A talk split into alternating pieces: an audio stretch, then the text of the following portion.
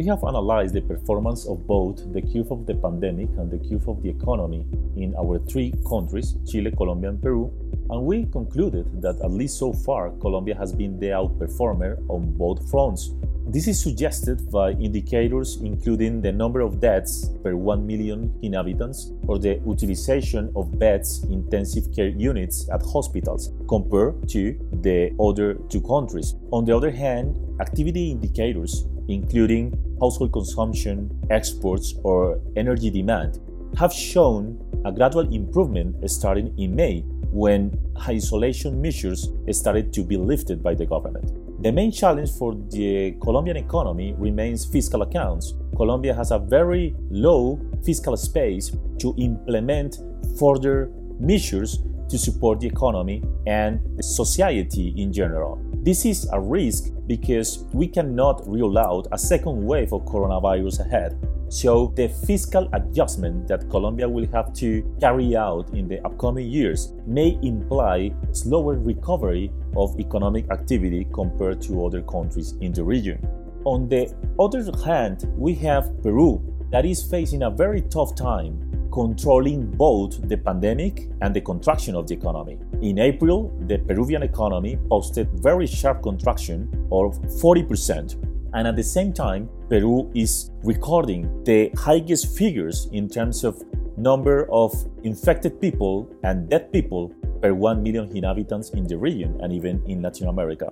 So we think that this has been the result of a very high informality and red tape at the government level to bring the aid to the vulnerable population. In that sense, we think that Peru requires a very rapid response from the government in order to avoid or prevent additional deterioration in economic and social conditions. That said, we remain relatively optimistic about Peru for the medium and long term because Peru has fiscal buffers and strong economic institutions that may mean a faster recovery of the economy in 2021 compared to other countries in the region. We expect a contraction of the Peruvian economy of 11% this year, but maybe a strong recovery between 5 or 6% in 2021 so far.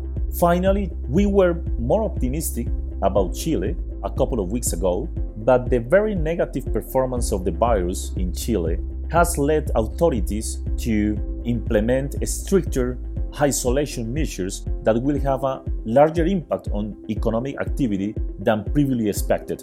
So we had to revise to the downwards the contraction expected for this year from 3% to 5%. And we think that we will need to cut again the forecast for this year in the upcoming weeks as the quarantine continues to be extended by the government. That said, we also remains relatively optimistic about Chile in the medium term as institutions are very strong and at the same time Chile has fiscal buffers that allows for the implementation of very large stimulus package for preventing additional deterioration in both economic and social conditions.